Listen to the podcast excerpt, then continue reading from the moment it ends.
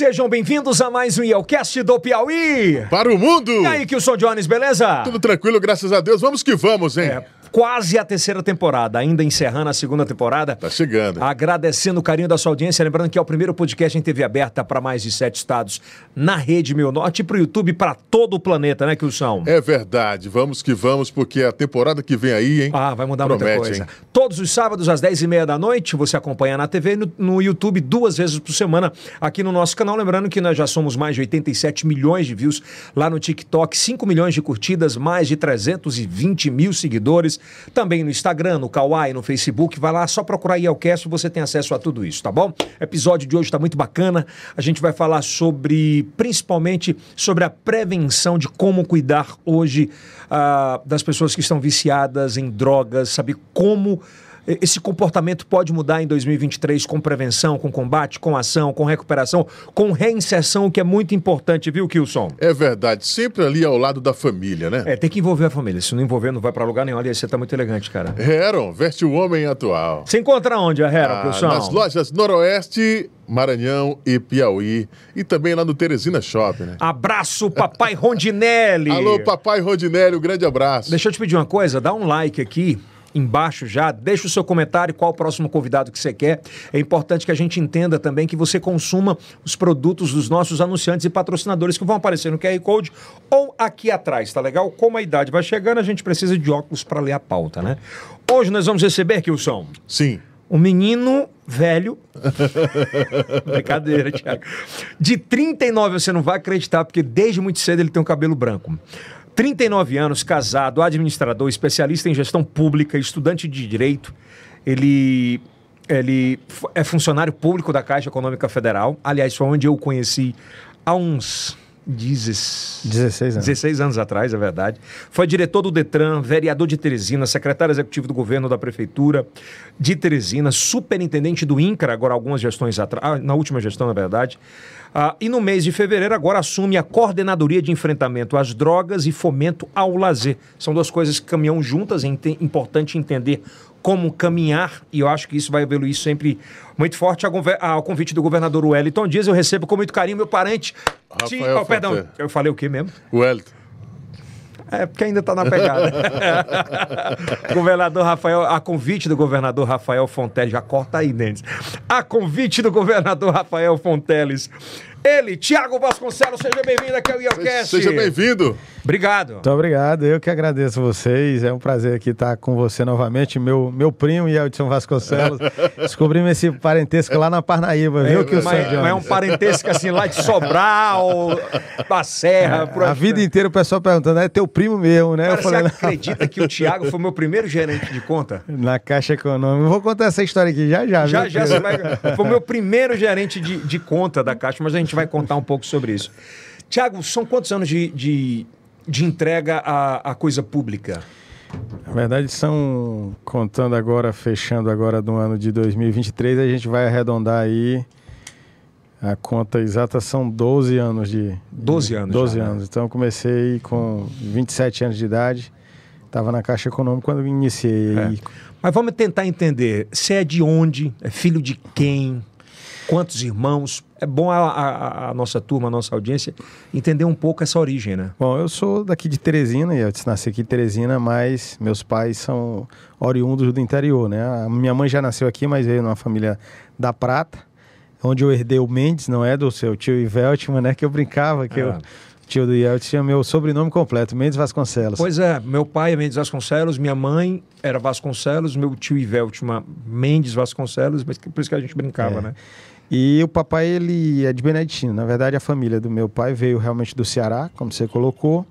Meu avô morava ali na região de José de Freitas, minha avó Campo Maior, que hoje é um município de, de Novos... hum, é Nossa Senhora de Nazaré. Se conheceram, mas o meu pai é o terceiro filho de seis e ele já nasceu em Beneditino. Não nasceu com os meus dois outros tios lá em Campo Maior. E ele veio para Teresina para terminar o segundo grau. Naquela época não tinha toda a cidade do interior. Conheceu minha mãe na escola, né? E aí se conheceram na escola, se namoraram e aí daí... E naquela época era uma outra época, os relacionamentos eram bem mais joviais, né? É, eles, eles casaram muito jovens, né? Eles estudaram no Paulo Ferraz, ali na Vermelha, foi onde se conheceram. E quando eu nasci, eu acho que o papai tinha 21 anos de idade, pra você ter ideia, né? Era novinho, né? Só- ma- mamãe, mamãe é um ano mais velha que o papai, é 22 anos de idade. Então, eu, eles me Quais a- tiveram... qual, qual a profissão dos dois? A, a minha mãe, ela é pedagoga, né? Trabalha na Secretaria de Educação, o papai é falecido, papai era administrador, tinha formação em psicanálise clínica, né? Mas empresário desde jovem. Ele chegou aqui, eu estava contando, ele chegou em Teresina, pra você ter ideia, para viver, ele foi entregador de jornal, né? Ele foi padeiro em Beneditino, foi entregador de jornal, trabalhou lá na roça com meu avô. Aí depois de entregador de jornal, meu tio a- arrumou um emprego para ele de office boy numa loja de material de construção. Meu tio foi office boy, virou vendedor, acendeu a, a condição de vendedor. Aí deu, arrumou a vaga pro meu pai. O papai virou vendedor, passou dele, virou gerente do irmão mais velho. Aí meu tio foi pro ramo da horticultura, de, de- de vender frutas e tal, e o papai continuou na construção civil. Aí se tornou gerente de uma loja de material de construção na Praça Araiva, depois foi contratada por outra na Frei Serafim, até que virou dono do próprio negócio. E aí chegamos a ter sete lojas de material de construção em Teresina, né? Sete. Qual era o nome da Cara, loja? é Aço Forte Material de Construções. É. Ah. Papai foi funcionário do, do- da Dona Irene, irmã do Paulo, né? Eles eram da Casa Nova, papai foi gerente da Casa Nova. Ela era, na época, casada com o Ricardo Malta, que foi embora pro Pernambuco. Quem que tal. assumiu? Quem que, ou vocês venderam? Não, aí ah, houve a falência da empresa, eu já já estava saindo da adolescência para a juventude, mas na época a gente montou uma cerâmica, papai na época dessas lojas, e aí ele ficou com a cerâmica, né? A gente tem uma cerâmica na região que o Som Jones conhece bem lá, acho que ele, ele vai várias pescarias na região. e ah, lá. papai ficou cuidando da cerâmica até falecer, ainda no. ah, Vai completar dois anos agora em março. Recente, né? É, dois anos, Na muito jovem. pandemia. Qual, qual o papel dele na tua vida, assim? Ah, na verdade, meu pai era, meu, é, como de a maioria das pessoas, é pai, meu pai era o meu herói, era o meu exemplo, né? Então, assim, papai foi quem sempre, lógico, minha mãe também é muito guerreira. Minha mãe abriu mão do trabalho para cuidar do lar, enquanto papai ia empreendendo, ia conseguindo desbravar. Mas, assim, meu pai me ensinou muita coisa, né? Foi ele que fez todo o esforço para pagar uma educação de qualidade para mim, desde a escolinha risonha ao diocesano e tal, e sempre estimulou para mim procurar trabalhar desde jovem. Então, assim, ele tem um papel Ele extremamente acreditava desde muito cedo que a educação era o único caminho para mudar a realidade. Ele sempre me disse isso, né? Ele disse, ó, meu filho, só tem duas coisas que vai transformar a sua realidade.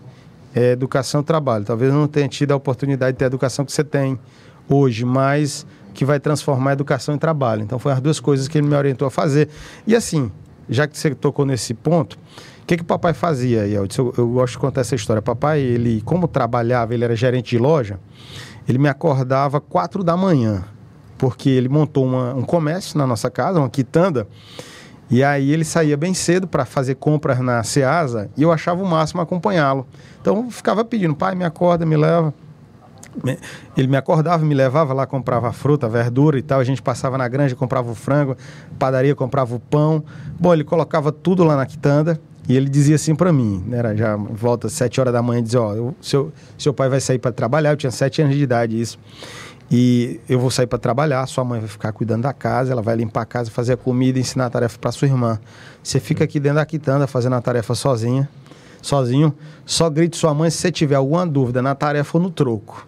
Né? E foi assim que ele me ensinou o valor do trabalho.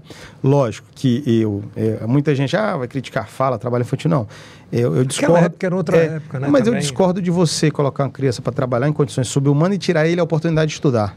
Mas se tiver a oportunidade de Ah, estudar foi- para ensinar, ensinar, o trabalho, e o que meu pai fez comigo, na verdade, me despertou, não arrancou nem um pedaço, Eldes.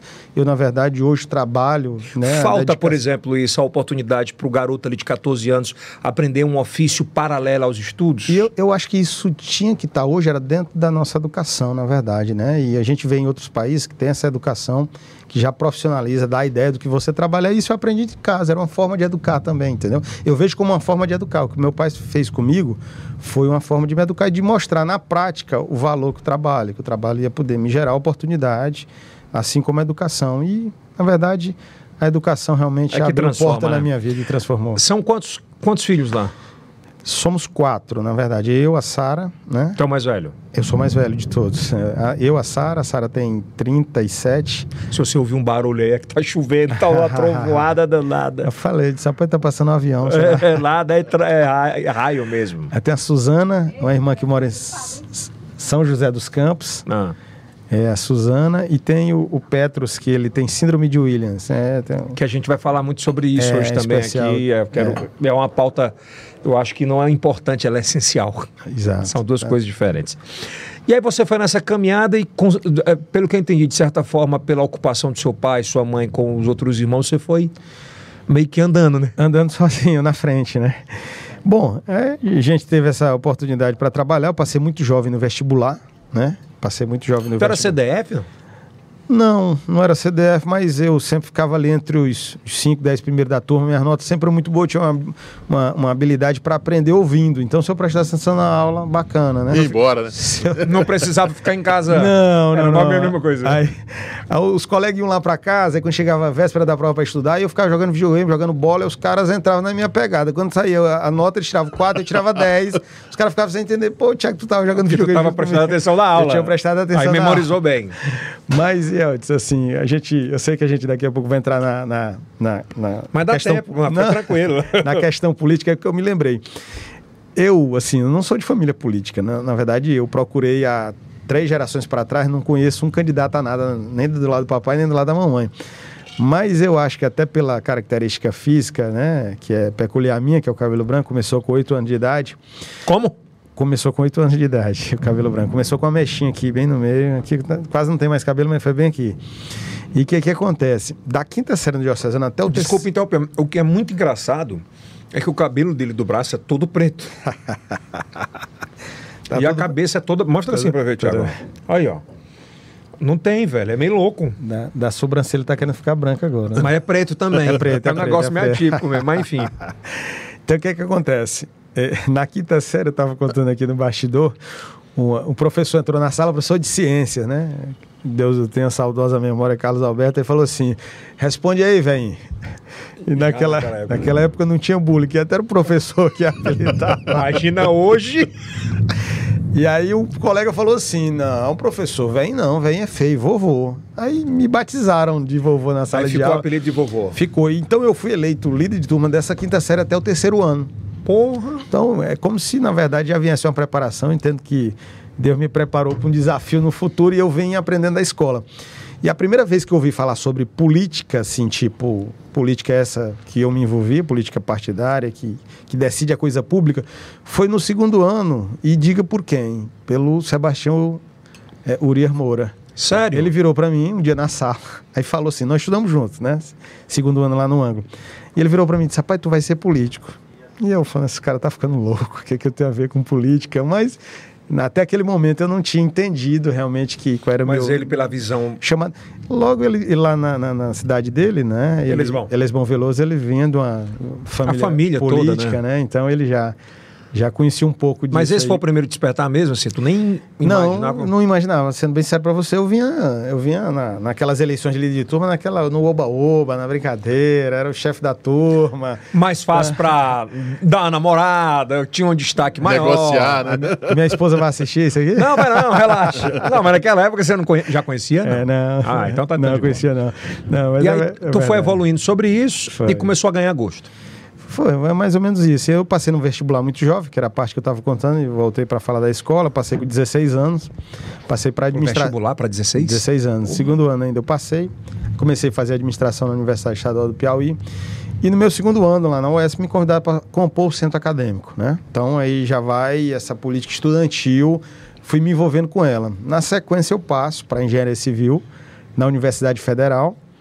E aí no meu segundo ano de engenharia civil já me elegem presidente do centro acadêmico. Então Tu gostava mesmo do negócio. foi uma coisa que não teve como fugir. não deu para né? pensar muito, não, Tiago? Já foi por osmose. Foi. É, é bom, assim, como essas coisas foram acontecendo naturalmente na minha vida, tem também a criação que eu tive dentro da igreja, me afastei, depois volto. Quando eu volto, já me colocam um líder de mocidade, líder de jovens de, um- de uma, de uma congregação ali. Então as coisas foram acontecendo. Eu passo no concurso da Caixa, né? Com quantos anos? Com 21 anos. Novo pra caramba. Assumo com 22 para 23, eu acho. E detalhe, naquela época, Banco do Brasil, ainda hoje, né? Banco do Brasil, Caixa, a maioria, os dois principais bancos, né? Eles são é, bem nessa pegada da esquerda, do da esquerda mesmo, né? De, de- dos movimentos sociais. É, tinha greve e tal. Não era? Era bem. Eu lembro da época do meu pai lá, cara. Pois é, então aí a gente vai para para para Parnaíba, mas antes de eu ir Eu lembro que eu tinha vontade. Aí eu comecei a despertar a vontade de ser candidato a vereador em Beneditinos, que era a cidade do papai. Eu votava em Beneditinos, né? Não era nem Teresina? Não, eu votava em Beneditinos. Eu lembro, eu inclusive lembro até hoje quem foi meu primeiro voto, porque é interessante a forma como a gente acelerou rápido, a gente evoluiu. É, quando eu comecei a votar, e eu não sou nem tão velho assim, né? 39, 39 anos. Pasmem. Quem decidia que os quem a gente votava eram os mais velhos. Eu chegava e minha avó dizia, ó, vocês vão votar nesse aqui. Era. Mas aí a gente entrou na era da informação e da tecnologia e hoje são os mais jovens, né? Porque têm acesso à informação mais rapidamente que influencia os mais velhos. Então inverteu, na tua opinião, isso? Eu, eu, eu vejo que inverteu.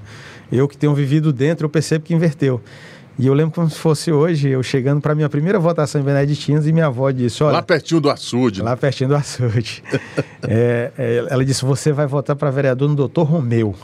Doutor Romeu, pai da Selma Figueiredo, esposa do Wesley. E aí eu ainda lembro o slogan do Dr. Romeu. Doutor Romeu, meu voto é seu. Bem óbvio, né?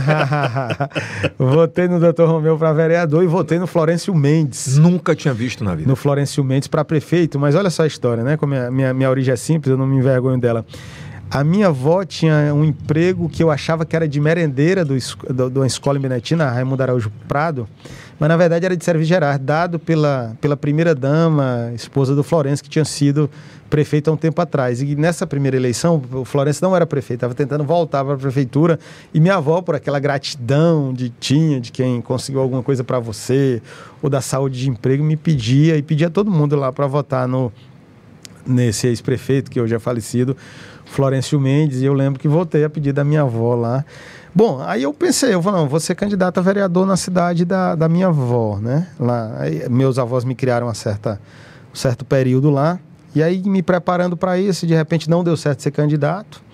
Lá apareceu uma dupla filiação, nem sabia que eu tinha me filiado em dois partidos, descobri nessa hora de tentar ser candidato.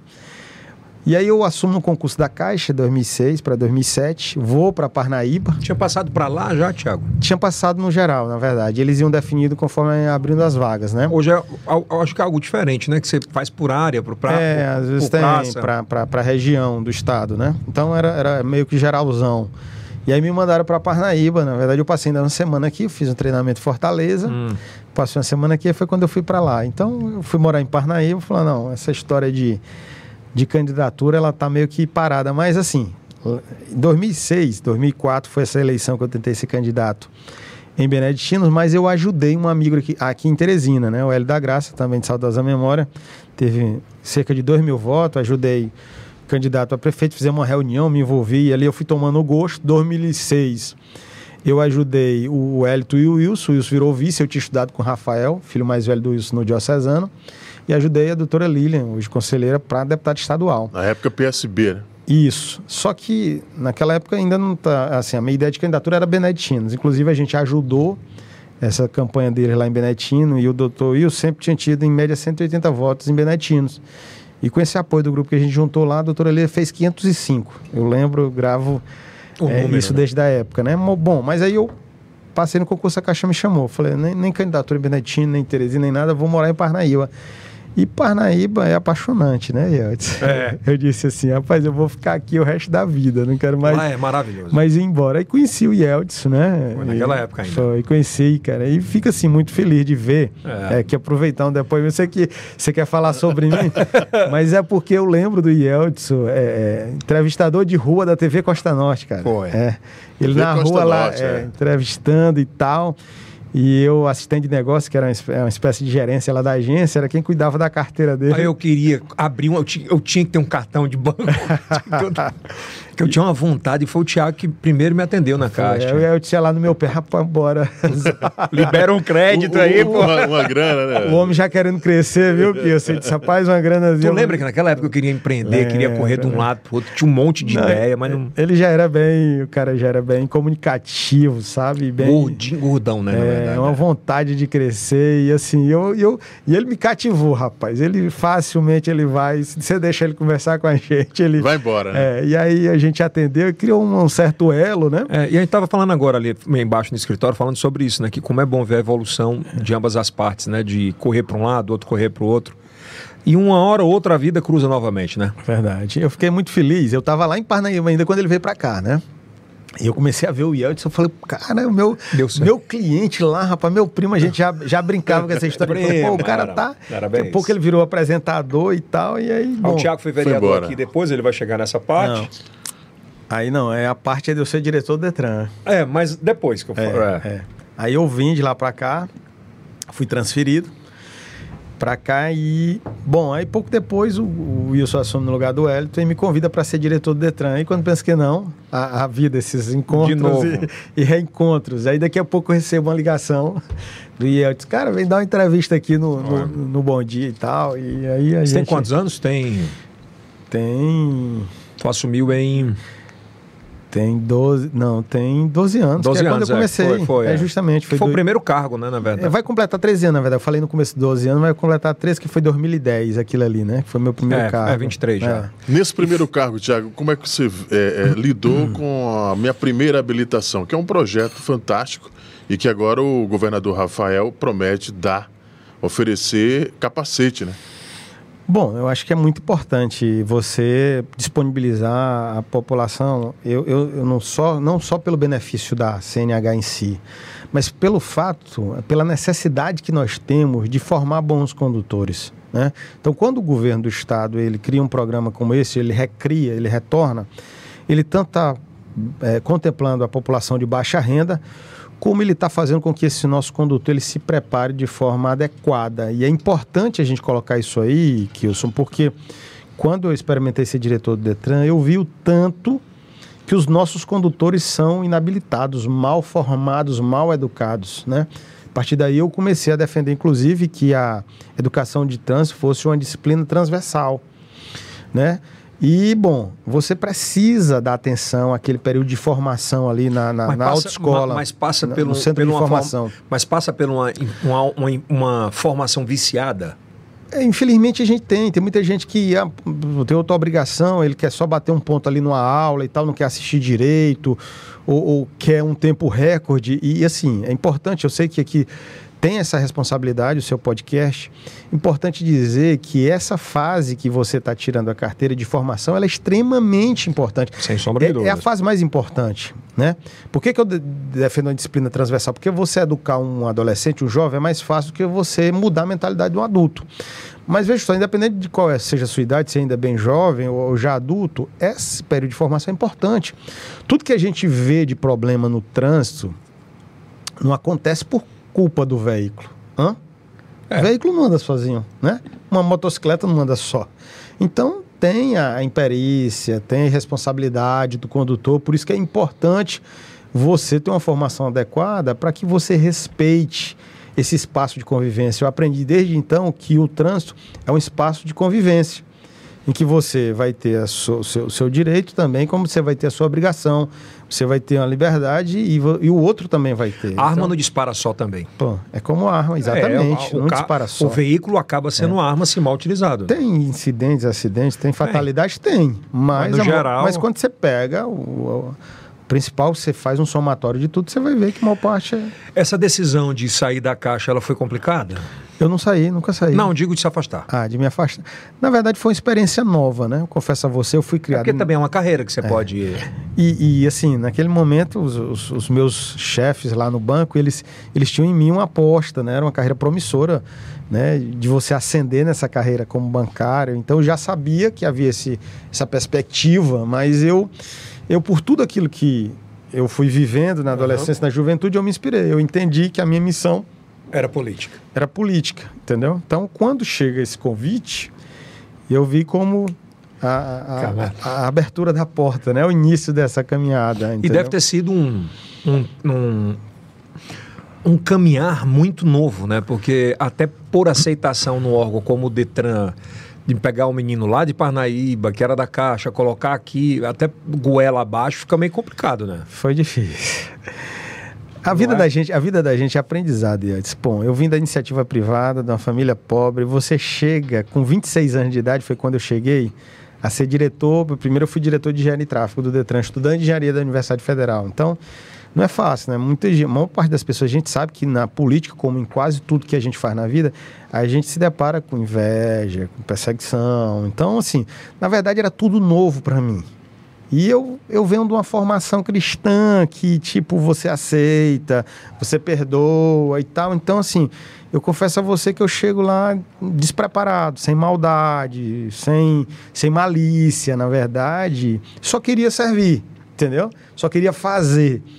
E, na verdade, quem está ali e queria o mesmo espaço que você, ele olha, esse cara veio da onde? Ele é filho é. de quem? E por que, que ele está aqui? Por que, que não sou eu? E que nesse caminho também a gente erra, né? Muitas vezes é. se entorpece por determinadas situações e acaba errando, indo e voltando para o lugar certo. Eu vou dar um exemplo para você. Eu, eu cometi um erro capital quando eu comecei, porque eu, eu faço um, um, um bom trabalho como diretor de engenharia e tráfego, o governador me coloca como diretor-geral. Aí eu crio uma operação salva-vidas. E ela me deu uma visibilidade absurda. Eu, eu virei uma figura midiática. Bom, só que eu até aquele momento, eu era quem? Hã? Hum. É um erro capital, certo? É uma coisa que eu não tive oportunidade de voltar no tempo para fazer. Não. Se eu tivesse a oportunidade de voltar no tempo, eu ia deixar o projeto aparecer, mas eu apareci tanto ou mais que o projeto. E isso custou a minha cabeça. Apareceu a, o prego, a cabecinha martelaram. Entendeu? É assim que funciona. Só que ninguém me, me deu essa aula. Eu tive que aprender na prática. E né? é bom.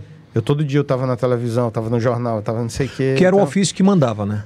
Exatamente. E aí, bom, o, o projeto deu certo. E eu achei que eu estava falando do projeto. Só que, no fundo, a, a figura do Tiago também estava aparecendo. Já me, assim, natural e por osmose um cargo político ali na Assembleia, Pô, dizer, esse cara, se não segurar ele agora. ele voa. Vamos dar. Pá. Foi uma porrada, assim, tu, tu sentiu a porrada mesmo? Senti, senti, não vou mentir para você. E assim a porrada foi, foi dada com requintes, digamos com requintes de crueldade, até matéria no jornal botaram, diretor-geral do Detran acusado de, de voto. Então, assim, jogaram pesado para me tirar de lá, entendeu? Mas aquilo te fortaleceu muito. Eu acho que é assim na vida, né? É. Na minha, na sua, na de todo mundo. A dor você... é que Bom, a derrota ela ensina mais do que a vitória, a dor ensina mais do que a alegria, entendeu? É, é sempre assim. Então. Aí você sai dali para onde? Eu fui ser vereador. Aí eu voltei. Aí eu, eu, eu assim, eu era diretor geral, é, eu tive que voltar. Que, que, onda louca, né? eu era diretor técnico, né? Que é assim, engenharia em tráfego, eu vou diretor geral, aí eu, eu tive que voltar com a primeira martelada para a diretoria técnica. Só que de lá eu saio para ser eleito vereador de Teresina. Toda aquela plantação, aquele cultivo que a gente teve, ele floresceu. A população de Teresina, ela reconheceu o nosso trabalho, né? E, bom, ela conseguiu enxergar que aquele jovem era promissor e tal, e que podia fazer alguma coisa. Então, eu, eu sou eleito vereador de Teresina com, com 29 anos de idade, 10 quantos, anos atrás. Quantos votos foram naquela época? Mais de 5 mil votos. É muita coisa. Pra você ter ideia que está assistindo a gente, a gente agora, nessa última eleição, ele teve oito em Teresina. É. Não, para deputado foi oito. Só aqui em Teresina. Só né? em Teresina. Daí, para manter fora de carga é meio louco. Né? Você teve cinco naquela época. Cinco naquela época. E foi eleito. E foi, fiquei em nono lugar no geral, né? Naquela época com gente que. E assim, foi uma surpresa, inclusive dentro do grupo político que eu fazia parte, né? Então, na época eu recebo uma ligação do governador, na hora que declaram o resultado, ele me liga, tu tá onde? Eu falei, eu tô na igreja, agradecendo aqui. Ele falou, vem aqui em casa agora. Cheguei lá, ele disse, rapaz, como foi que tu fez tanto de voto? Entendeu? Deixa eu te fazer uma pergunta. Tu tava de verdade hoje olhando para trás, como eu, eu, brinco muito que a gente tem que se olhar como drone, né? Às sim, vezes no sim. chão, no patamar assim, no paralelo, você não consegue ver, mas quando você sobe um pouquinho, se olha para o chão, quando você sai e se vê como personagem daquela cena, você consegue entender mais o jogo, para onde você estava indo. Tu estava preparado para subir ainda ali? Não, também não.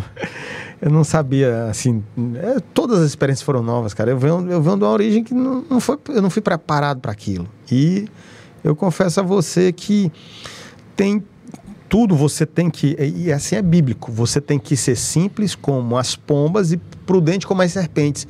Eu não tinha a prudência da serpente nem no Detran, nem na Câmara Municipal. Então, assim, eu tinha a simplicidade das pombas, a vontade de fazer, mas eu não tinha experiência absolutamente de nada, entendeu? Então, assim, faltou realmente algum tipo de habilidade. Tato de. não, não tinha. Para lidar com a Mas coisa. como era? O que era esse erro? Era de de enfrentamento, de... Bom, assim, é, é, você, você precisa ser bem estratégico quando está no campo político. Você precisa ter um misto de várias coisas. Você precisa ter o trabalho, você precisa ter a, a, a liderança, você precisa ter o retorno, você, você tem que se posicionar, ou é sim ou é não. Então, assim, eu, eu, eu, tinha uma bondade excessiva e tudo eu queria resolver e você não consegue resolver. Eu não entendi o peso do mandato. Bom, e, e, no que isso me prejudica? Quando você não tem uma resposta, o seu desgaste é maior de quem diz não. Entendeu? Então eu, eu não sabia que eu não já tenho. Eu não sabia dizer não para as pessoas. Então, assim, você tem, só tem dois tipos de resposta, é sim ou é não. E é melhor que você diga não do que você deixe alguém sem resposta. Outra coisa, o peso do mandato. Eu, eu não sabia a força que o mandato tinha. Eu chegava na secretaria e eu pedia. Não é que eu vou chegar lá com arrotando grandeza ou não tenha humildade, não, mas assim, você tá lá para como representante, foi o povo que escolheu, o outro está nomeado, então você tem que chegar lá e dizer, ó, estou representando não só mais as 5 mil pessoas que me elegeram, eu estou representando um milhão de habitantes da cidade de Teresina. Teresina. E eu vim aqui para resolver, eu deixava os caras me barrigar, até o cara me matar no cansaço e e meu eleitor vê que não tinha representante. Pô, esse representante. Porra, não, é um bodinho novo. Escolhi um cara que não consegue resolver o problema, entendeu? Então, foi, assim. É, foi aprendendo a duras penas. E aí, assim, você não deixa de ter a vaidade, né? A, a vaidade, eu, eu, eu, não mudei o meu comportamento, né? Não, porque você não tira a sua essência. Mas você vislumbra algumas coisas que lhe tiram foco. Eu concordo contigo, eu acho que às vezes a vaidade ela entorpece em determinado momento da vida e o melhor caminho é o de volta. É, não para é frente. É excelente, porque você vai vendo tudo. Diz, rapaz, foi aqui, foi aqui. Mas tal. o melhor caminho é de volta. É. O Sim. problema é de quando a gente se entorpece, você quer com o mesmo entorpecido ir para frente. Mas é, é, interessante que é o seguinte, porque tem duas coisas. Que aí você é, fica é, nesse, nesse caminho da vaidade, você pode é, é, agir por inocência ou por prepotência. O meu era inocência. Eu digo a você porque eu realmente não. Não, quando eu te falo entorpece de vaidade, é. não é sobre, sobre querer fazer o mal. Muitas vezes você se entorpece e diz: Não, tá tudo bem, toma conta aí. É, o cara acha que tá tudo bacana, é verdade o que você está dizendo. Eu, eu, digo porque, na verdade, é, é, tem esses dois, dois lados. Você vê alguém que fica entorpecido que ele fica voador, que era o meu caso. É voador, é o que eu tô falando, não é por querer fazer maldade, é porque não, tá é tudo... É porque se fica perdido E tem aquele ar, né? cara que acha que virou o rei do mundo, ah. entendeu? Não, agora eu... Tá, eu posso eu tudo, posso, posso peitar vai. todo mundo, não, não foi esse o caso. Né? A gente lá na frente, a vida, ela é Tu é concorreu cíclica. mais uma vez. Aí eu fui à reeleição, né? E, e, não ganhei. Teve o que de votos? Eu tive quase 4 mil votos, né? É, tu, tu, regrediu em termos de número de votos? Regredi, mas de toda forma uma votação muito expressiva, muito. né? Mas tu tomou um susto com aquilo? Tu imaginava outra coisa? Rapaz, na, já sentia? na verdade eu sentia em parte, né? Eu só achava que a gente iria uma mínima chance, né? Bom, eu tive partido uma... errado também? Partido errado, assim, for, foram uma série de fatores, né? Uma série de fatores. Eu fui influenciado, então... Só tinha 20? 20... Na, na reeleição eu já estava indo, eu estava com 32, eu estava indo para... Mas assim é, mesmo é, é muito... Que, muito que acontece, né? A, a turma foi dizendo, ó, oh, vamos dar uma controlada nesse, nesse bodinho aqui, eu vou usar essa expressão, vamos aqui botar uma casca de banana para ele. Inclusive o partido que eu fui foi mais ou menos assim um, um erro de estratégia que eu não tinha ninguém para me ensinar. Alguém foi dizendo, ó, oh, como ele não leu na cartilha aqui, empurra ele para cá, entendeu? Então você vê, eu fiquei numa coligação que não elegeu é, é, vereador com 5 mil votos, sendo que a minha votação foi maior do que 14 vereadores eleitos. Entendeu? Então eu tive voto para ganhar a eleição, apesar de ter regredido. Isso às vezes é uma. A estratégia que foi errada. Exatamente. Às vezes é, uma, é, uma, é uma gangorra. E a gente tem exemplos sobre isso. Tem você, tem o James Guerra, nos, nas últimas duas vezes. Erro de estratégia. Entendeu? O Jamp sai do MDB.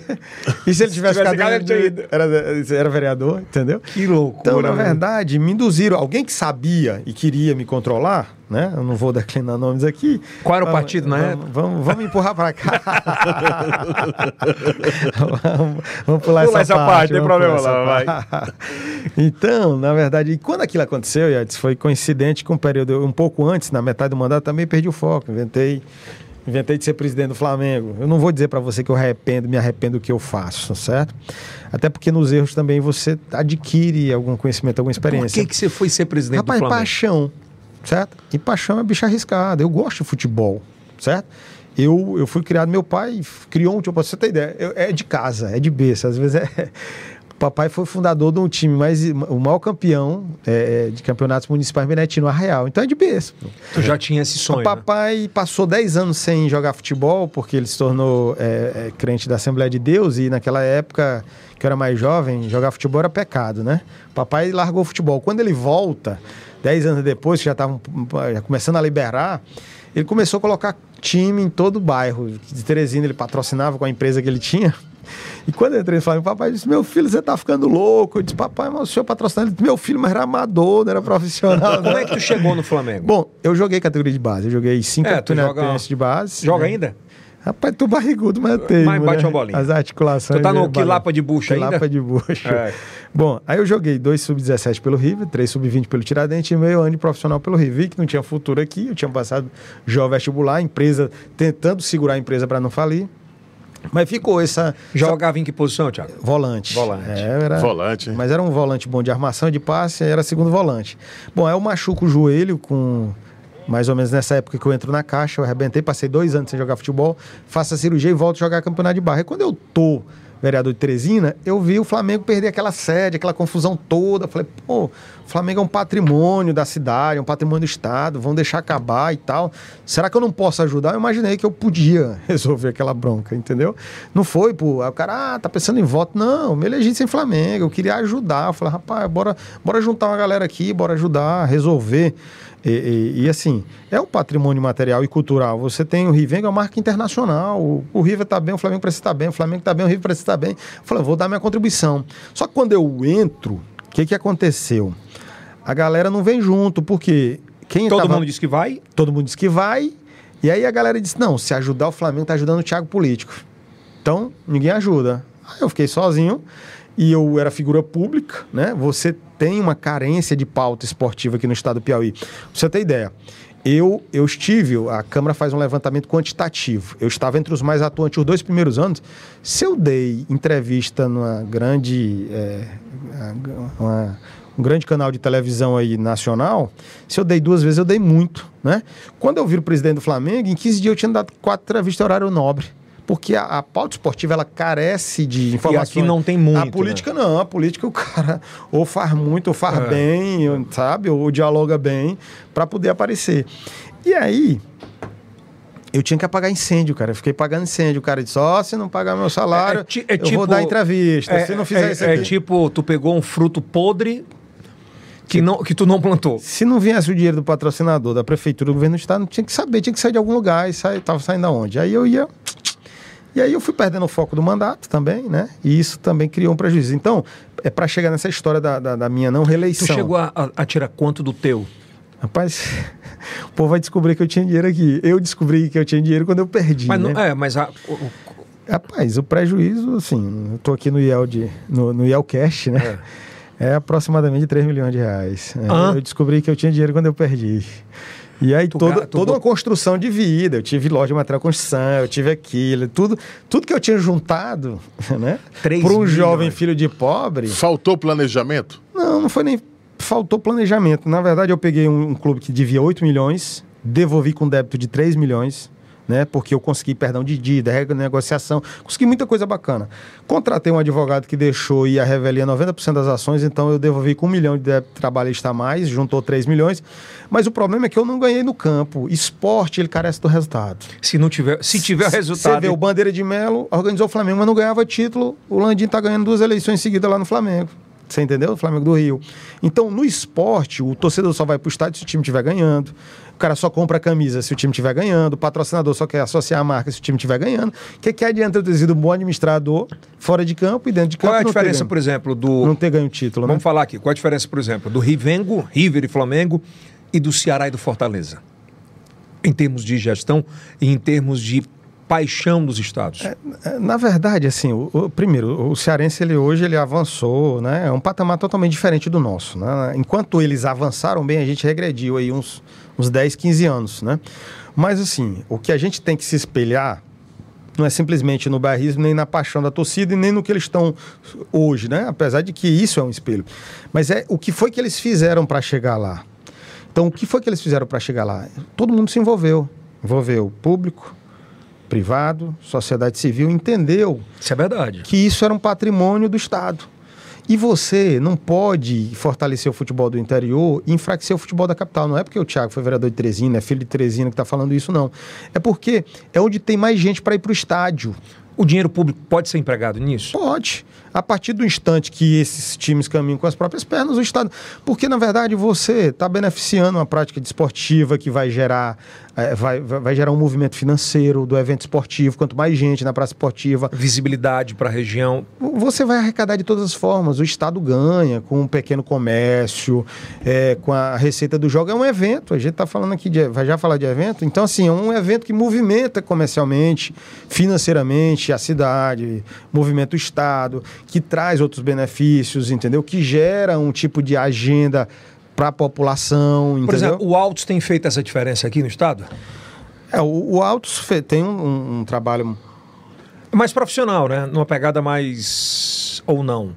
Sim, eu acredito que sim. Eu até elogio aqui o, o VAR pelo trabalho que ele fez. Agora sim, tinha um, uma fonte permanente.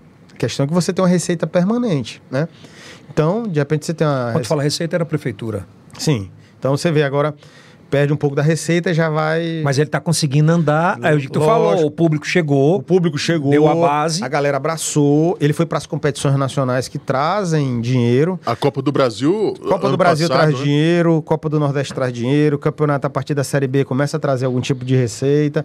Então, quando você leva o time a esse patamar, aí você pode, digamos, eu vou fazer a expressão desmamando aqui e, e colocando óbvio. aqui. Você entendeu? É. Lógico que você tem que cobrar a esses clubes responsabilidade fiscal, responsabilidade com o atleta é, financiamento da base, porque é, eu acho que o maior investimento de recursos públicos deve ser é, base. Em, na base. E o que gera para o clube talento. depois para não precisar mais do, do, público. Exatamente, que é o que vai, é o que vai fazer com que o, o, o clube tenha uma receita própria. Ceará e, e Fortaleza são prova disso. Né? Eu vou te dizer, a gente revelou um, um, um goleiro aqui no Flamengo do Piauí quando eu estava presidente, foi para o Ceará, mas tivemos que abrir mão de qualquer tipo de receita pro Fortaleza, senão não iam contratar o cara e abrir mão do sonho. O Hoje ele vem... tá onde? Pode tá lá, tá, tá. Goleiro reserva do time titular do, do Fortaleza, é segundo goleiro do, do Fortaleza.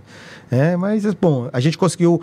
Um, um foi, jogou inclusive aquela Copa Sul-Americana pelo River Plate do Uruguai né? E eu não sabia, mas o Flamengo terminou tendo uma receita porque uma transação internacional de alguém revelado pelo Flamengo, apesar dele não ser clube formador até 21 anos de idade, gera uma receita que é calculada proporcionalmente, multiplicada vezes o salário que ele vai receber lá. Então terminou que o Flamengo teve direito a receber 30 mil dólares na época, que ainda foi uma receita, foi a única receita o que veio. O Piauí é bom formadores de, de, de jogadores de futebol? Na base? Na verdade, a gente tem grande talento. A gente não é um bom formador. A gente tem grandes talentos aqui. A gente Individuais. Tem individuais. Na verdade, é por, o que eu estou dizendo que a gente não é um, um, grande, um grande celeiro de revelar, não é porque a gente não tem a qualidade aqui. A gente tem um material aqui, mas como a gente não prepara bem e nem cria vínculos, é, é o Piauí não aparece como o estado que revela, né? Ele sai e, bom, a gente vai ter um exemplo agora. O, o zagueiro que foi para o Ceará, que está Tava até o ano passado com um contrato com o Fluminense. Bom, esse daí estava bem amarrado, bem formado, mas a maioria a gente nem sabe que saiu do Piauí. O cara simplesmente acabou um campeonato aqui, o, o clube não criou nenhum tipo de vínculo, era aquele campeonato que você joga, você não tem uma preparação física adequada, você não tem. E o cara acabou o vínculo aqui do campeonato, ele faz uma viagem, lá mesmo ele fica, num outro clube um, de outro um, estado. Um, ainda em termos esportivos, né, um dos principais destaques hoje do, do Piauí é o futsal, né? E o de resenha ele foi, foi assim, a gente precisa do Ganhou futebol profissional, que o, Pô, o, que o, o, que o, Daniel tá fazendo pois no é. futsal, entendeu? Muito ele foi bacana. muito ousado e acho que a gente devia até. Eu até perguntei a última vez que ele veio aqui se o de resenha podia participar. Vai que participa do Campeonato Piauiense, é. vai na sequência, ele deixou muito em aberto. Ele federar. Ele precisa federar. Ele paga uma taxa para a CBF, para Mas já é um Federação né? local. Bom, é isso. Passou. Bom, é. É, é, é, eu dizer. É porque a gente estava falando de quando eu não fui reeleito. É. E aí eu. Pesa, né? Eu saio não reeleito e quebrado do Flamengo. Aí, bom, era essa parte que a gente ia chegar, porque quando eu não, não sou reeleito vereador, logo na sequência eu peço a renúncia do Flamengo. Então, para todo mundo disse assim: pô, esse cara não vai eleito mais nem, é. nem é, síndico de, de apartamento. Então, era, era bem só isso aí que eu queria isso, lembrar isso você. Com, é, comprometeu muito familiarmente? Cara, eu agradeço muito a minha, a minha esposa, sabe? Ela é muito equilibrada, apesar ela é nove anos mais jovem do que eu, mas ela é muito equilibrada. Se não fosse ela, eu também não tinha conseguido me recuperar e chegar hoje numa, numa nova oportunidade que a gente está tendo.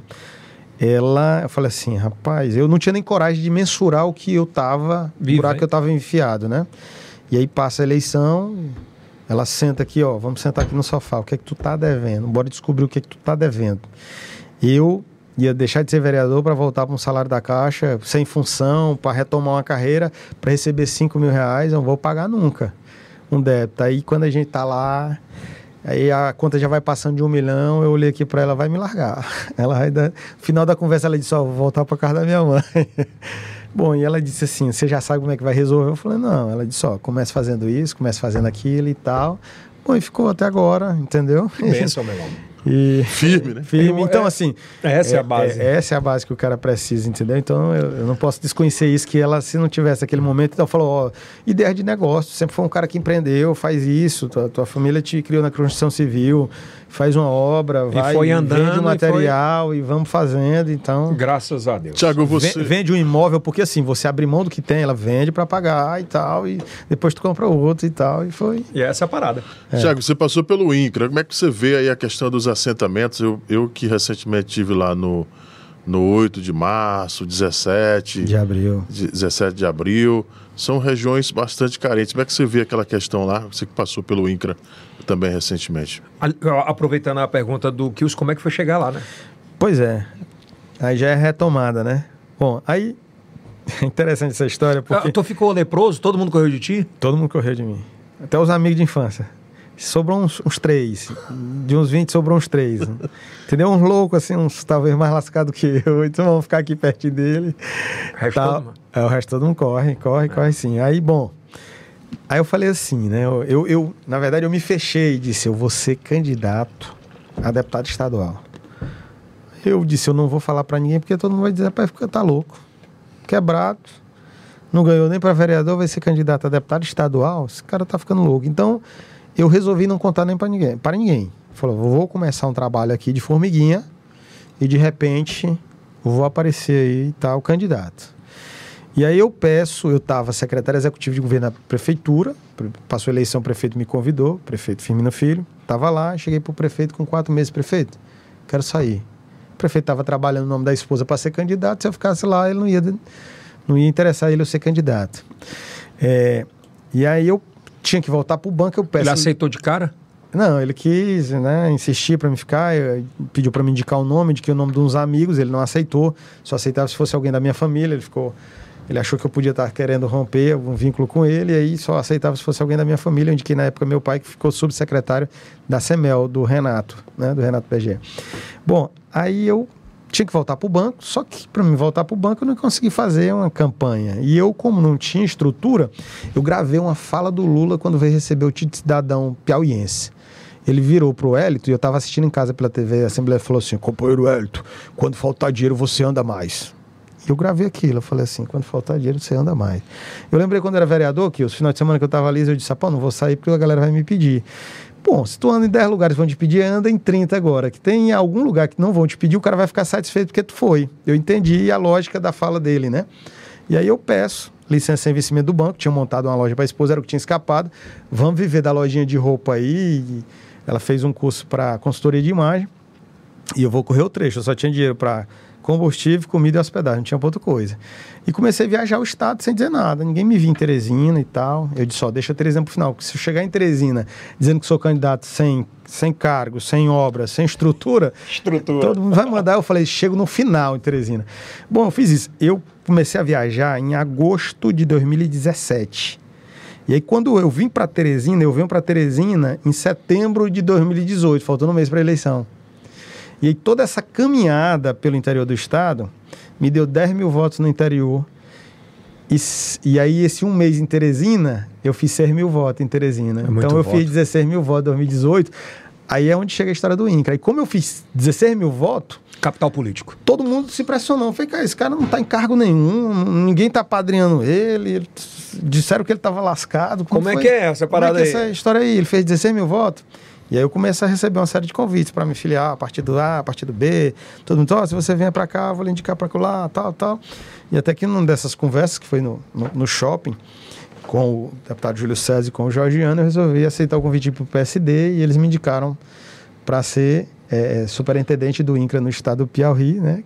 Que volto mais uma vez desgostar alguém que estava mais tempo e tal, mas bom. Quem foi? Não, bom. tem que perguntar. Meu negócio aqui é perguntar. Ah, com certeza alguém tem por aí. Bom. Você sabe quem é, né? Mas aí a gente chega lá, cara, e, e eu confesso para ti. Você entendia da parada? Não, era isso que eu ia confessar agora. Que eu falei, isso aqui é novo, porque na verdade você sabe, basicamente de longe, que o INCRA mexe com a agricultura familiar.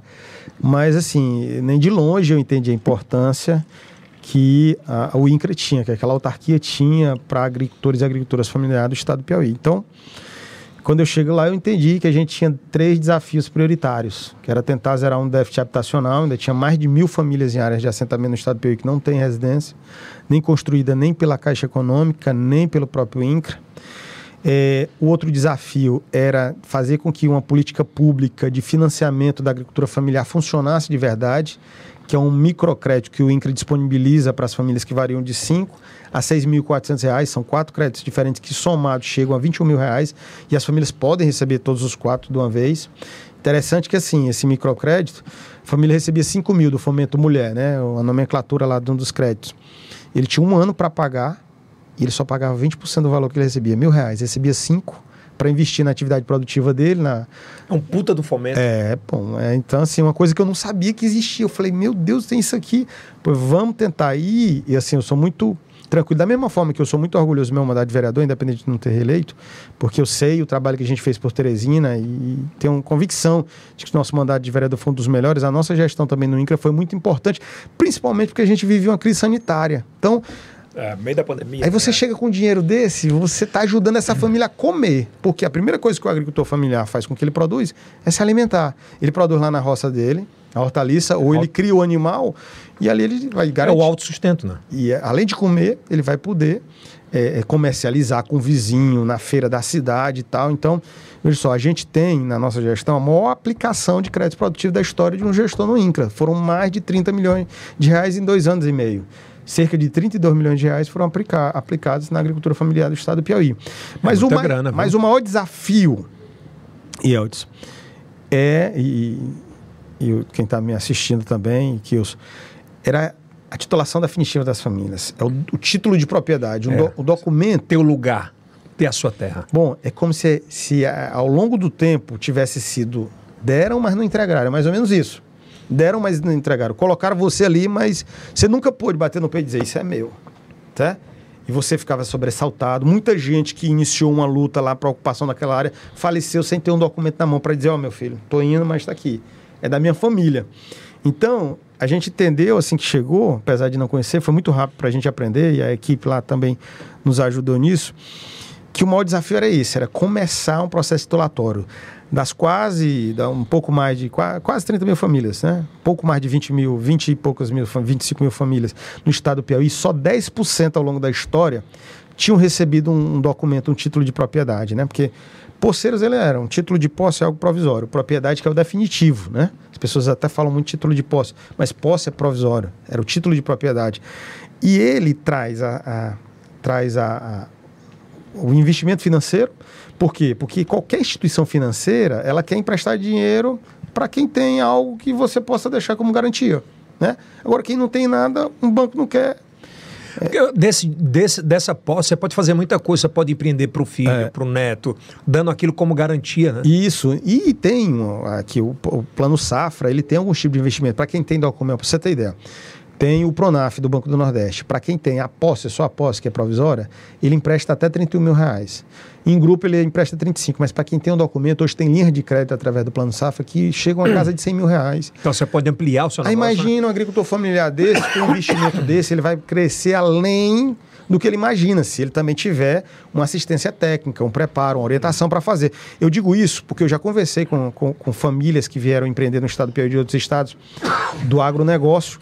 E o cara, quando me conta a história dele, não, eu comecei arrendando uma terra de 25 hectares no Paraná e peguei um empréstimo de 25 mil. Então imagina só, o cara tem a terra dele, pega 100 mil emprestado, ele começa a fazer um projeto aqui, seja de plantação de uva, de goiaba, criação de gado, pecuário, o que for, e uma fábrica de cajuna, de doce, suíno, e de repente uma plantação de soja, de milho, o que for, e daqui a pouco a gente pode realmente transformar aquela realidade. E essa é a ideia da reforma agrária. Não é você morrer miserável.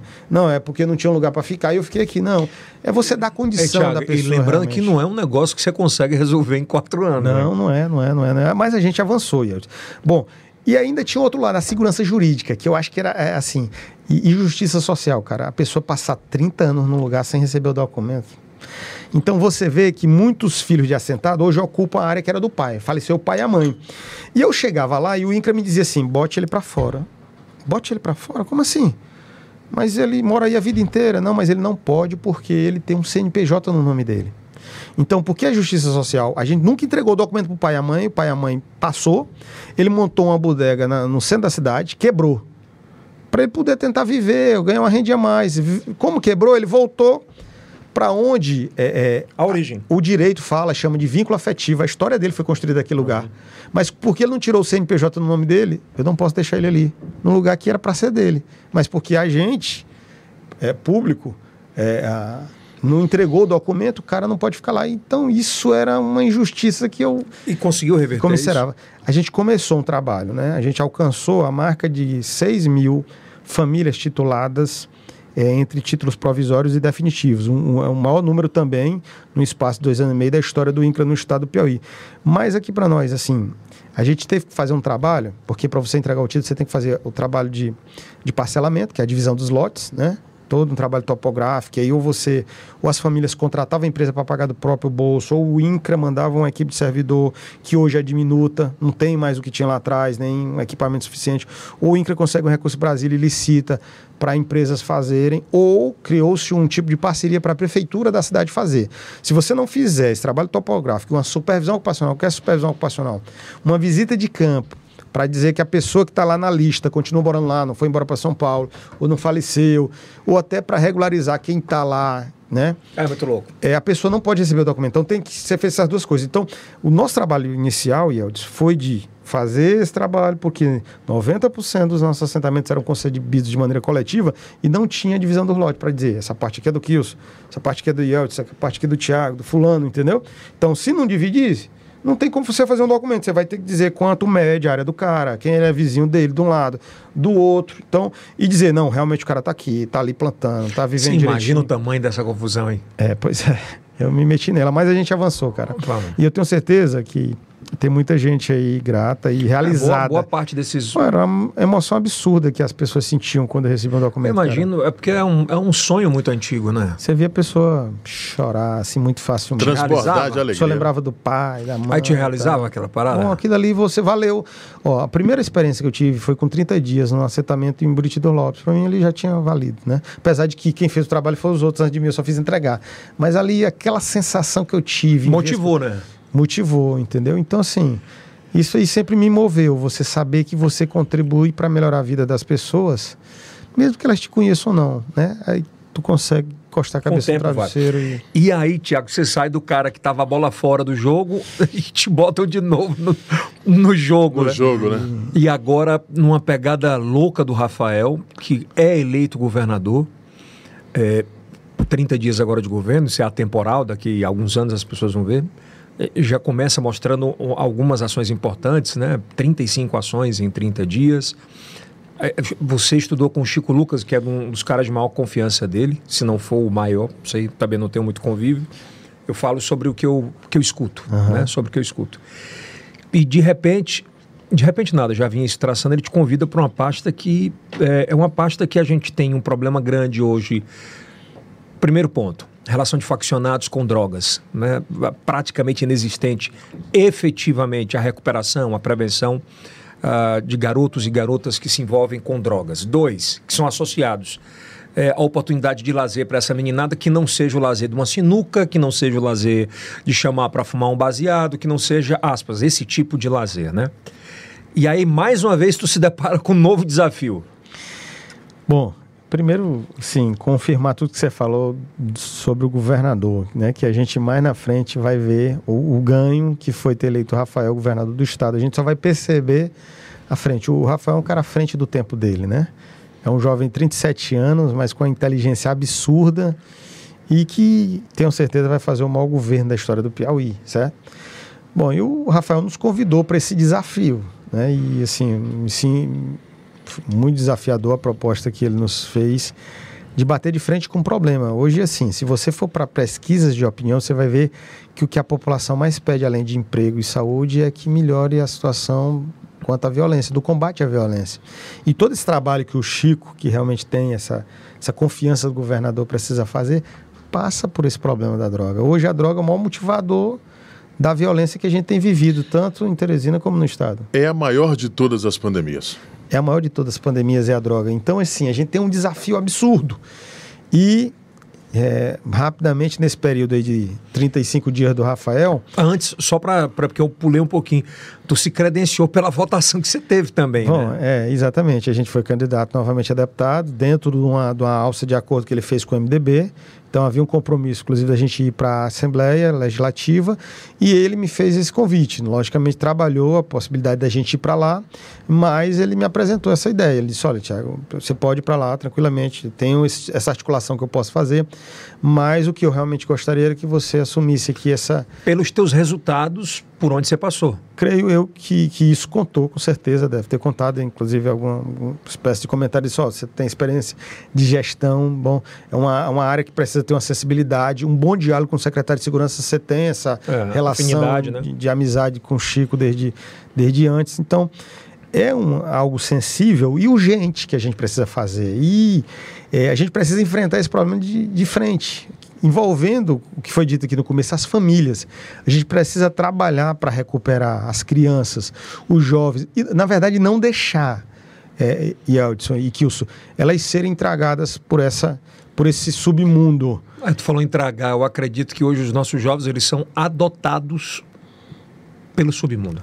O pai está na rua, está trabalhando muitas vezes, a mãe não tem uma formação religiosa, a família não tem isso e de repente chega um cara que é mais legalzinho do que com dinheiro para alguma coisa. É bem isso. Bom, então a gente precisa fazer um trabalho de, de redução de danos. A gente precisa agir e mostrar para esses jovens que a coisa é melhor do que isso, né? Hoje virou para alguns, alguns adolescentes, pô, é bacana ser de uma facção, é bacana. Então, assim, é isso que a gente precisa trabalhar. E para a gente poder trabalhar, a gente precisa do Estado, e o governador está disposto, a gente precisa é, da sociedade civil, a gente precisa da imprensa e a gente precisa das famílias, sobretudo, se envolvendo nisso tudo. Então, a gente é, é, começou a pesquisar coisas que fizeram aqui, começar da América do Sul, que tinha um histórico de drogadição absurdo, inclusive é, é, a partir de, da Colômbia, algumas informações a gente foi pegando com algumas pessoas da Polícia Civil é, que fizeram alguns tipos de palestra na América Latina. Também a gente começou a levantar informações com o estado do Pernambuco, que é referência nacional nesse trabalho de prevenção e cuidado e de redução de danos. O estado do Ceará adotou um modelo parecido com o que o Pernambuco fazia. E o Pernambuco vem há 15 anos fazendo isso e os resultados são extremamente positivos. Eu lembro que eu fui a Pernambuco em 1999 para uma excursão que era para o despertar da Igreja Batista e disseram: Ó, oh, cuidado, não sai na rua depois de 10 horas porque é a capital mais violenta do Nordeste. É o Recife. E esse trabalho ajudou nessa redução, né? E hoje a gente tem um, um histórico e um número muito positivo é, lá no, no, estado do Pernambuco. Então a gente quer trazer mas, isso Mas, por exemplo, esse modelo de. Vamos lá, que o menino se drogou, bateu na mãe, quebrou tudo dentro de casa, agora enfurna ele lá no. Num, numa clínica? Numa clínica e... De reabilitação? É esse o modelo? Não, não, não, não. A gente precisa trabalhar primeiro. A gente tem um, um plano nacional certo? Uma política nacional de drogas. E a gente precisa acompanhar o que diz o Plano Nacional em todos os fatores. Mas, assim, nosso principal motivador nesse momento é fazer com que outras crianças e outros adolescentes, jovens, os adultos, não consigam ser tragados pela drogadição. Não caiam no vício, certo? É o desafio inicial nosso, que a gente ainda não tinha ainda uma, uma política formatada aqui no Estado do Piauí. Então nós vamos formatar isso e executar, logicamente. Isso, isso requer pressa, a gente tem que fazer isso logo. Então nós vamos trabalhar com a prevenção. A gente vai fortalecer essa prevenção. E aí essa prevenção vai se dar através eh, do esporte, através do lazer, através da qualificação. Nós vamos gerar oportunidades para essas crianças. Ou ela vai ter a escolinha de futebol, ela vai ter aula de dança, ela vai ter aula de música, ou ela vai ter a qualificação profissional, que inclusive pode ser feito junto com o familiar, pode ser feito junto com o pai, junto com a mãe, a jovem. Que pode ser à distância, inclusive. Exatamente, que pode ser à distância, o pode ser presencial. Então, assim, a gente precisa tá fortalecer. Tá isso, né? quase tudo é redução de danos. Eu estava conversando hoje com o Sam, que foi quem nos antecedeu lá na pasta, junto com, com a nossa equipe, e ele dizendo: olha, é, se você faz um trabalho de de levar comida para moradores de rua, pessoas em situação de rua, você também está trabalhando na redução de ganhos, danos, perdão. Então o que que acontece? Enquanto você estava alimentando, ele disse que o, enquanto ele estava dando comida lá, evangelizando, ele é da Igreja Católica, o cara falou assim para ele, o, o, usuário voltou, ele disse, olha, é bacana, você não está só me dando comida não. Enquanto a gente está aqui conversando, você está me dando comida, eu deixei de usar quatro pedras de caca. Então assim, a gente precisa evitar que pessoas caiam e levar isso para o acolhimento e a recuperação. Né? E, e a reinserção e a reinserção. Aí o acolhimento e a recuperação que você falou, não pode ser simplesmente só trancou aqui, porque a gente não pode transformar uma comunidade terapêutica e a maioria delas fazem um trabalho extraordinário e belíssimo só num lugar para de descanso ou de passar uma temporada, ou de... tem gente que esconde até da polícia é, em algum lugar. É, deixa eu te fazer um questionamento. Então, a gente tem tido esse diálogo com essas clínicas de reabilitação As também? comunidades, a maioria delas, elas querem melhorar e fazer o trabalho da melhor maneira possível e realmente já vem fazendo mas, por exemplo, o trabalho. Agora precisam dessa, é, dessa assessoria da, do governo do Estado. O Rafael ele tem falado muito sobre metas e isso tem sido muito claro. Foi muito claro nos primeiros 30 dias, por exemplo. Quando você oferece agora, você é o gestor da pasta, quando tu oferece uma possibilidade de recuperação e reinserção, tu vai trabalhar com metas de resultados. Então, tipo, tipo assim, eu tenho uma instituição que consigo, eu consigo é, não é ressocializar, mas é ressocializar Fazer também. entrega se entrou 100 e tô te entregando 70 com vontade de reinserção. Bom, inclusive, assim, a gente não pode aferir esse dado, mas esse dado é uma informação que a própria pasta tem, dado pelas comunidades terapêuticas. De cada 10 pessoas que entram numa comunidade, 9 têm recaídas. Então, assim, a gente precisa buscar alternativas. E a reinserção social é uma alternativa para a gente melhorar esse índice, até para que a gente possa utilizar o recurso público da melhor maneira e cumpra metas ah, como o governador então, está me expressei, me expressei errado. Então, deixa eu retornar. Esses cursos de, reinser, de, de reinserção no mercado, vocês vão cobrar também sobre metas de de eles estarem aptos ao trabalho? Exatamente, a gente tipo, precisa é trabalhar e pode trabalhar. Mas esse, esse dado dá para ferir. A gente vai, a gente está montando uma equipe multidisciplinar que vai fazer esse acompanhamento de quando ele passou na comunidade terapêutica, do trabalho de reinserção, que é essa qualificação que pode ser feito por uma comunidade, Entendi. pode ser feito por uma entidade, pode ser feito por um particular tem problema. O que eu estou te falando, por exemplo, vamos, aqui o, ele conseguiu ficar limpo, tá bacana. Vamos oferecer um curso agora de instalador de placa de energia solar. Ele e, tem que concluir o curso. Exatamente. Ele vai concluir o curso. Ah, essa é a meta. É a meta. E a gente vai certificar ele. Inclusive, vai fazer um elo com as empresas. Vamos convidar Isso. as empresas. Vamos convidar as empresas que trabalham com energia solar para ela estabelecer Fibra uma ótica, cota. Os precisando. Bom, de... buscar algum tipo de benefício fiscal para essas empresas, entendeu? Para que elas possam contratar essa mão de obra. E aqui, para quem está nos assistindo, eu vou dar um exemplo. Inserir no mercado de trabalho. Há, há, uma, há uma espécie de preconceito. Agora, eu posso testemunhar na prática. Eu vivi uma situação com um amigo de infância. Eu perdi meu melhor amigo de infância, inclusive eu dei o nome do meu filho, esse melhor amigo de infância. Eu perdi praticamente para as drogas. Ele desencadeou outras doenças devido ao uso excessivo de drogas, né? E ele faleceu com 20, 23 para 24 anos de idade. Era meu melhor amigo de infância, Jonathan, que foi o que eu dei o nome do meu filho, que é autista. É, e aí, o que, que acontece? Eu tinha um outro amigo que também tinha problema. Então, eu fiquei receoso de perder esse outro amigo nessa mesma situação. Comecei a ajudar ele. Então, a, a família vem, procura me ajuda. Ó, nós vamos precisar convencer ele a ser internado. Aí ele vai internado. Quando ele sai da internação, eu levei ele para trabalhar comigo no Detran, certo? Aí ele tá lá trabalhando comigo, ele tem uma recaída. Aí sai, a gente convence ele, ó, vai, vai se cuidar e depois tu volta. Quando ele volta, era vereador. Eu coloquei ele dentro do meu gabinete para ser meu assessor parlamentar. E depois disso, que o senhor deixou de ser vereador, ele não, não caiu mais. E ele hoje, ele trabalha né, um, um emprego muito bom, bacana, ganha aproximadamente 15 mil reais por mês, tem um carro bacana, um apartamento É bacana, dois filhos. Você entendeu? É então a gente precisa dizer isso para a sociedade, Que, dá, porque que tem como dar certo. às vezes o problema está dentro da nossa família, a gente gera É. uma série de preconceito, que aí a gente precisa ter um link. Não adianta você cuidar ali e não reinserir o cara. Às vezes o cara é chefe de família, aí ele volta, depois do tratamento, para casa, aí vê a, a família passando necessidade, aquilo já afeta o psicológico dele, aí ele vai beber uma dose, da dose ele vai para. É, bem isso mesmo. Para a gente fechar essa pauta aqui, que eu queria tratar da última pauta sobre a sua luta pelo autismo, por- por- pela essa representatividade que eu acho importantíssima. É, você falou sobre prevenção. A gente vive um momento hoje, é, você falou muito sobre periferia e tal, mas a gente vive um momento muito difícil na Zona Leste, onde a gente vê nos bares e restaurantes meninos e meninas sendo aliciadas e aliciados com drogas. É o primeiro passo, depois o para prostituição, e isso se transforma numa rede absurda. Existe esse pensamento na tua pasta de se alinhar, por exemplo, com a Secretaria de Segurança para uma ação imediata disso, para eliminação e trazer novamente essas pessoas para a família, de dar oportunidade de crescimento que não seja por isso? Total, Yeltsin, total. E assim, eu acho que aquilo que a gente fez que deu certo, a gente repete, certo? E a gente tem uma ideia, tem que trabalhar alinhado com a Secretaria de Segurança. Qual é a nossa ideia? A mesma ideia que a gente trabalhou quando foi diretor do Detran, da Operação Salva Vidas. É educação com fiscalização. Ela funciona. O que, que a gente vai fazer? A nossa equipe da coordenadoria tem é, o papel de desenvolver campanhas, né? De orientação, de prevenção, certo?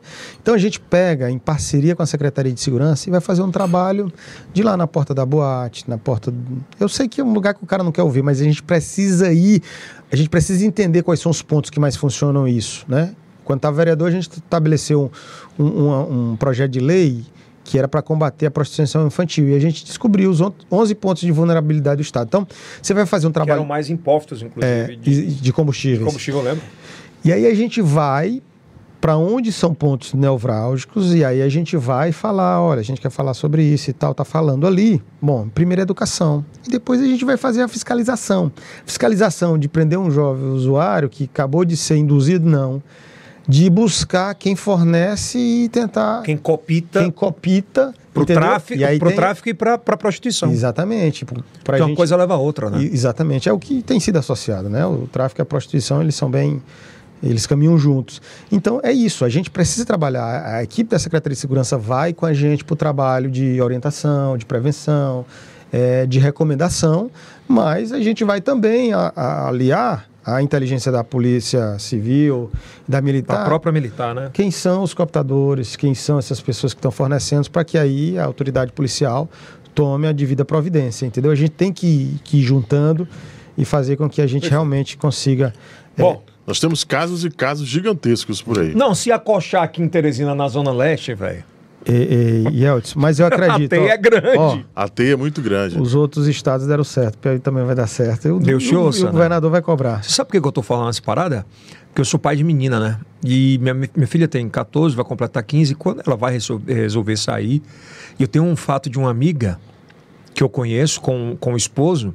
Eles foram para um evento à noite, uma festa, e ela foi ao banheiro com ele. E quando voltou, ela voltou a tomar o copo.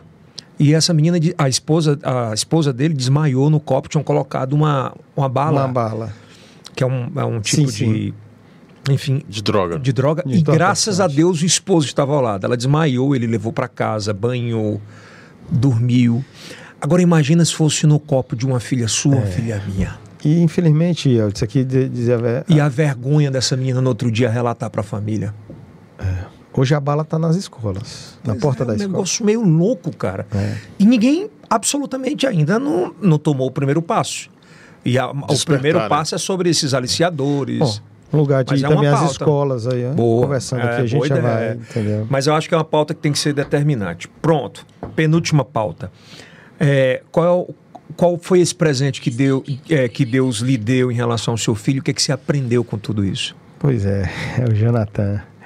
Tava, agora deu um cheiro, fui casar almoçar rapidão para dar um cheiro nele. Bom, a gente, a gente teve o, o Jonathan dia 9 de julho de 2020, 2020 ou 2019, Foi antes da pandemia, então. Vai completar quatro agora, foi 2019. Foi dois, dois anos antes. É, 9 de julho de 2019. Então o Jonathan nasceu, tá? O primeiro filho meu com a Mariana, né? Eu tenho o Samuel já. E, e aí a gente, bom, bacana, aquela alegria. Eu já algum tempo, depois de 14 anos, um rapazinho para ela, o primeiro filho, a alegria de ser mãe a primeira vez. E a gente tava de boa. Naquele período da pandemia, havia aquela história de que, ah, porque a gente estava convivendo de máscara, os meninos estavam com dificuldade de fala e tal. É mais ou menos com é, um ano, mais ou menos, a gente, depois de um ano, a gente começou a perceber algum tipo de comportamento. Quando repreendia ele, ele se machucava e tal.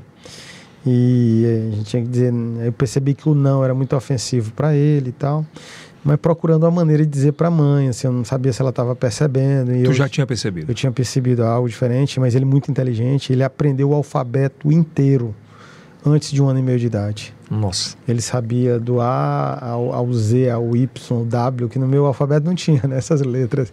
Mas, bom, ele aprendeu. E ele aprendeu a contar até 17, antes de dois anos de idade, subindo as escadas lá de casa, subindo e descendo. Eram 17 degraus e ele aprendeu a contar. Mas aí passou dois anos de idade, não formulava frase, e aí, como ele aniversariava no meio do ano, a gente deixou para colocar ele na escola e já estava com dois anos e meio. Aí eu falei, eu comentei com ela, quando comentei aquela situação de mãe, que né, não, meu filho e tal. Ah, não, é por causa da pandemia e tal, vamos botar na escola que vai desenvolver, né? E aí, quando pôs na escola, ah, nos primeiros dois meses, a escola chamou a gente para conversar e dizer, olha, vocês perceberam algo diferente e tal. É, tem algum momento que ele fica muito chateado, ele não obedece comando, ele não consegue responder o que a gente está perguntando. Inicialmente, é, ainda com um ano ele não, não, olhava no olho, mas depois eu fui trabalhando isso mesmo sem orientação, para a gente poder conversar. Quando pediu abraço, ele fazia de costas, depois foi virando de frente aos poucos e tal.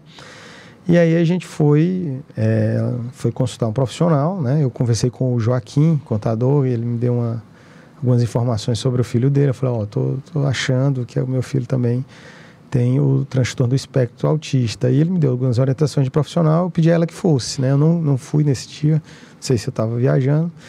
E aí, quando cheguei em casa, ela estava muito chorosa, né? Porque para uma mãe é um baque, né? Ela pensou em tudo, no futuro, o que, que vai acontecer. Cara, e eu te digo que a partir dali foi algo assim que se tem como você melhorar como ser humano, ele conseguiu, sabe? Eu, eu, eu, confesso a você que muita pancada que você leva, às vezes você vai ficando menos sensível, sabe? E ali foi um aprendizado, um desafio assim. Eu amo meus filhos, mas é, é como se você tivesse potencializado o amor. é, eu não sei se você consegue entender, não sei se quem está me assistindo mensurar, né? Vai conseguir, porque você tem o desafio de fazer com que ele viva como os outros vão viver e se aceite, né? E, o, e a gente foi aberto, aberto o processo de investigação. O médico falou, ó, tem um lado bom, é, o dele é de moderado para leve e dá pra gente conviver. E a escola foi muito bacana primeiro ano e tal.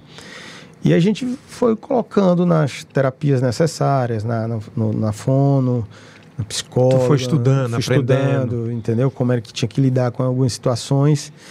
E bom, eu fui, fui entendendo que era necessário para daqui a pouco ele conviver normal, como ele está estudando, ele está numa escola normal e tal.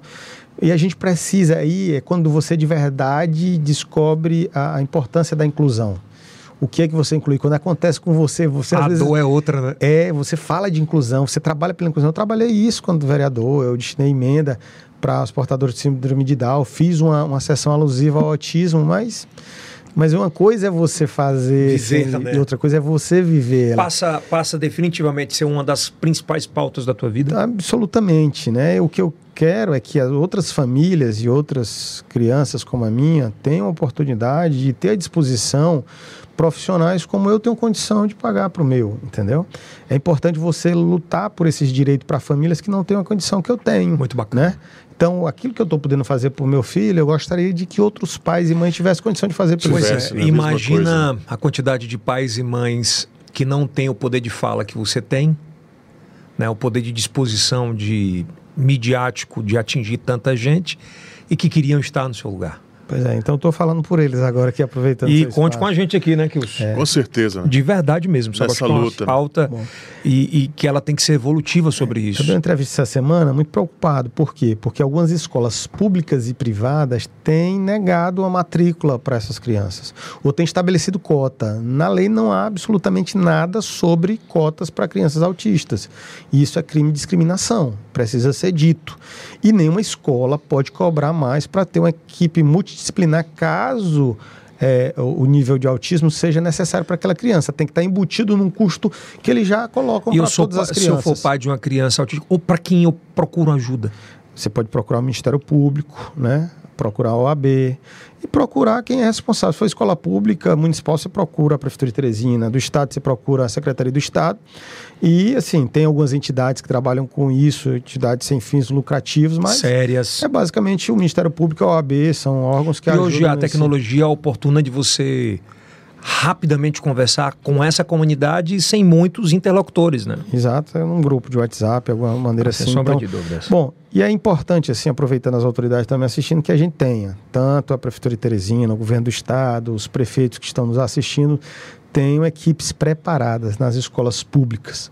E a gente tenha né, no sistema nosso de saúde, né, através aqui, também serve para secretarias de saúde, tanto a estadual como as municipais, a gente ter realmente condições de atender essas famílias e dar a melhor orientação, hum. tanto na, na rede de, de, assistência social como na rede de saúde. É porque é uma rede completa, né? aí é federal, estadual e municipal.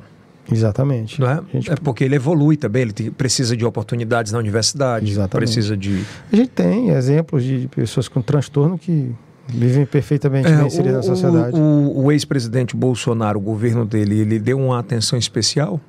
confesso a você que eu não acompanhei essa parte. Eu estava, como foi nesse período de descoberta, eu confesso a você que eu eu me concentrei nessa situação dele. Eu tenho pesquisado de um, de um período Como tu tinha cá. uma oportunidade é, mais privada. É, eu fui logo trabalhando a situação minha pessoal. E aí decidi... Né, mais emocional também. Nessa virada de ano, porque a gente descobriu ano passado, né? Eu estava muito Já focado final, nele. Né? Não, foi na metade do ano. Aí eu foquei... Aí tava no fogo do... Da eleição. Aí eu foquei no meu filho, né? Eu falei, mesmo aqui nessa nessa agonia da eleição, eu tenho que focar nele, o melhor Mas é uma pauta ele. que tu vai defender. E aí, quando parou o ano, eu falei, sentei com a, com a esposa e falei, ó, agora eu preciso trabalhar é. também para outras famílias poderem. É, e é uma pauta que qualquer governo, embora seja Lula, se fosse Bolsonaro novamente, acho que tem que ser uma pauta Isso. que tem defendida amplamente. São pautas, caras, que ela não tem uh, lado. Ela não tem lado político. Tem lado é isso político, que eu queria. Ideologia, que, é, eu queria que né? você falasse sobre isso. Bom, é, exatamente. fechando esse ciclo, eu queria só para terminar esse bate-papo, que é o primeiro de muitos que eu quero ainda trazer. A gente falou sobre, sobre os eventos. Ah, não falou ainda sobre os não, eventos que você vai falar, é verdade. Você disse que aquela era penúltima, então é. Não, tem duas ainda. tem duas. É, então vamos, para não fugir, a última é Teresina. Certo. Dá esse spoiler aí, vamos falar de Teresina. Tá, o que é que tu pretende trabalhar sobre, na tua pasta ainda, sobre a questão de eventos? Bom, assim, o governador Rafael, ele, ele apresentou uma proposta ainda, a governadora era Regina, que foi votada pela Assembleia de uma nova formatação da pasta, que antigamente era sem drogas e virou sem default. E agora ela é enfrentamento às drogas e fomento ao lazer, né? Isso. Então, você vê o texto da lei que foi alterada, né?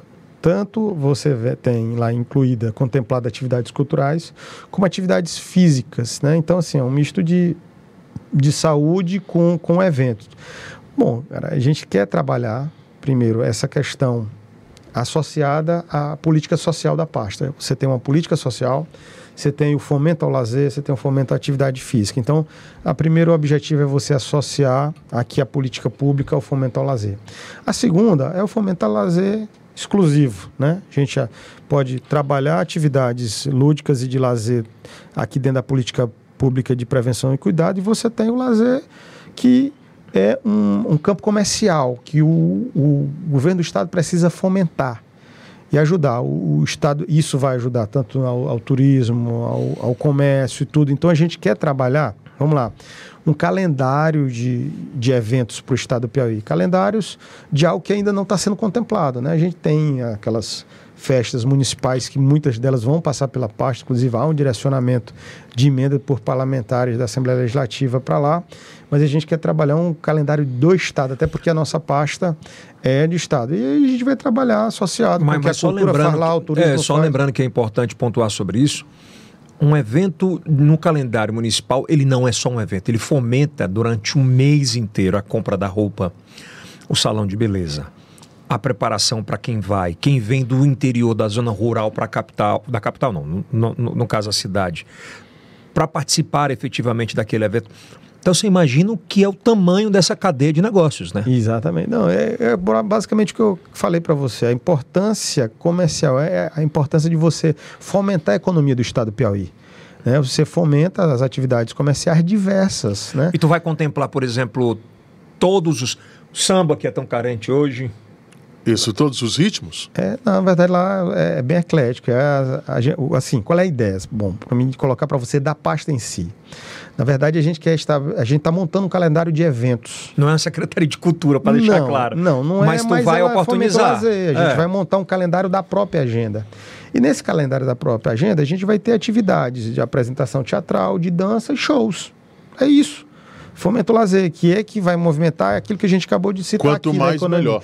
E aí, quando você vai fazer dos shows, você vai ter o samba, o pagode, o forró, entendeu? Você vai ter todos os tipos de ritmos. Na verdade, a gente quer ser, contemplar o máximo possível, ser o mais eclético possível, inclusive alguns outros tipos de, de ritmos que talvez não tenham sido E outros tipos de agora. eventos, né? Por exemplo, stand-up, que está muito em alta. Bom, é, tem bons humoristas aqui no Piauí. a cultura com stand-up. Todos esses tipos de eventos, eles estão é, possibilitados por leis para acontecer através da, da Sendefol. Então, a gente quer movimentar. Você vai ter que se transformar em uns três aí para dar conta de tanta coisa essa parte também. A cena cultural Rafael e de foi, eventos foi também. Foi louco, né? De, é muita coisa. Corajoso, Aumentou aí. Corajoso, né? é, muita coisa corajoso. Bom, e assim tem, cara, na, no Fomento Lazer, né? Eu tive uma reunião com o Procurador-Geral, Perotti. No Fomento Lazer, inclusive, vai ter obras. A pasta vai ter possibilidade de fazer obras, que o Fomento Lazer, de repente, você construir estrutura, você levar para o município uma praça, um anfiteatro, né? Uma praça de evento, um anfiteatro, ou algum lugar que você consiga fazer uma atividade lúdica, de, de, de, de exercício físico.